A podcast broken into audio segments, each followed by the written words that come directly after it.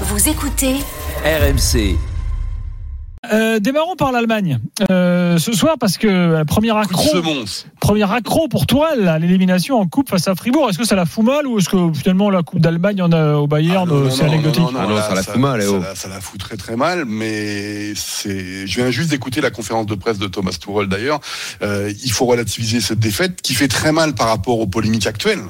Mais quand on voit la rencontre, euh, évidemment le Bayern a été supérieur, même s'ils ont des problèmes dans les 30 derniers mètres en ce moment. Il faut féliciter Fribourg pour ses qualités défensives, le fait de, de se battre comme une véritable équipe.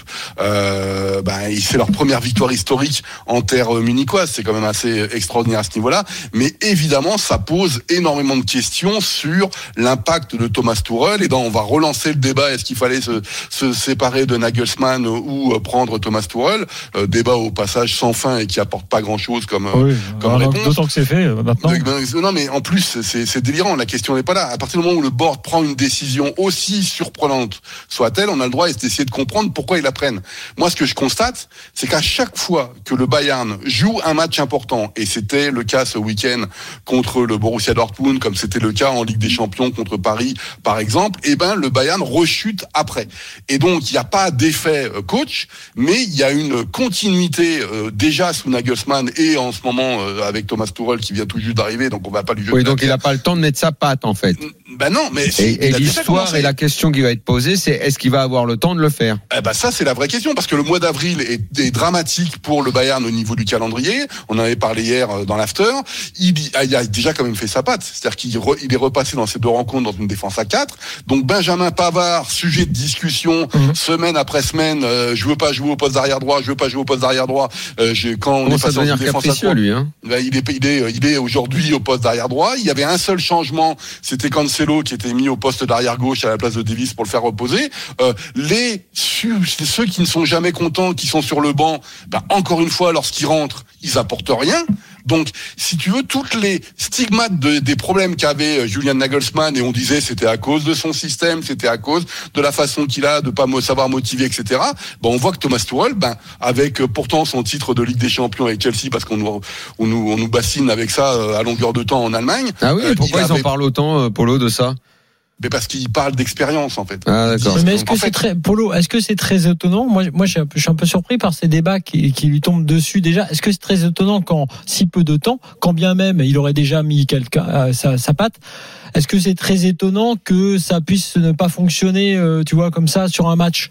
Ben non, mais le problème c'est que si ça marche pas, ben c'est la direction qui va s'en prendre plein la tronche. Non, les je suis d'accord. Mais là, là, par exemple, admettons que, euh, en fait, moi j'ai envie de te dire, c'est la Ligue des Champions. C'est la Ligue des Champions qui va être le juge de paix. Mais bien sûr, Ouais. mais le, le le problème c'est que la Coupe d'Allemagne, ça fait ils ont pas gagné le Bayern n'a pas gagné la Coupe d'Allemagne depuis 2020 alors qu'il la trustait sur la dernière décennie et tout le temps. Et en gros un- une année sur deux il la voulait etc il la prenait. Et avec la, avec la fameuse mythe du triplé systématique Ligue des Champions championnat et Coupe d'Allemagne là ça fait un trophée en moins. Euh, la semaine prochaine il y a la double confrontation il y a le match aller contre Chelsea on sait pas ce que ça va donner. Et le championnat il est pas assuré parce que on va parce que euh, le Bayern retourne à Fribourg enfin va à Fribourg ce week-end alors, ils ont perdu à domicile, ça va pas être évident là-bas non plus. Hein. Donc toutes ces toutes les questions qu'on se posait dans cette forme un petit peu, de, moi ça fait plusieurs euh, plusieurs semaines et plusieurs mois que je dis que le le Super Bayern qu'on a connu pendant une décennie, il est fini. Il est beaucoup plus différent aujourd'hui. Il domine moins, il domine moins les équipes qu'avant. Mais il avait, pardon? Non, je- j'aime bien faire euh, genre je parle allemand, c'était pardon. Et, et il a, il a comment s'appelle? Il a essayé de, il a quand même remporté les matchs qui étaient les plus importants euh, avec le, le- en Ligue des Champions par exemple. Donc toutes ces choses-là, si tu veux, on pourrait très bien se retrouver avec une fin d'année euh, dramatique. En gros, il y a zéro titre, ce qui serait euh, extraordinaire depuis euh, la domination bavaroise.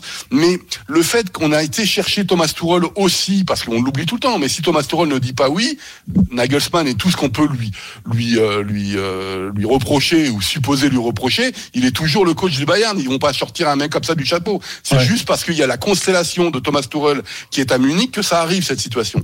Euh, L'analyse encore Polo. une fois du bord du Bayern, elle, on peut la, la comprendre. C'est pas la, la question, mais c'est pas de dire Je te c'est bien, demande- c'est pas bien. Oui, Je te pardon. demande d'enquêter sur un truc. Euh, pourquoi Oliver Kahn euh, suit toujours les matchs euh, du Bayern seul, avec absolument personne autour de lui? Il y a un problème, il y a, un- faux, c'est il y a un faux. problème d'odeur ou... Sa- Samedi contre le Dortmund, il y avait du monde à côté de lui. Et- Mais là, c'est vrai, l'impression qu'il Ah, réserve une tribune pour J'ai l'impression fait. que personne ne va être avec lui, tout le monde le fuit. Non, j'ai l'impression que les gens étaient parti regarder sur un écran. Non, sur un écran, l'histoire de la main. Tu sais, quand t'as des fois au moment Et puis bon, il y a l'action- quand même un, ça c'est anecdotique, mais enfin c'est. Il fait la gueule, souvent, en Ouais, il fait la gueule, il fait tout le temps la gueule.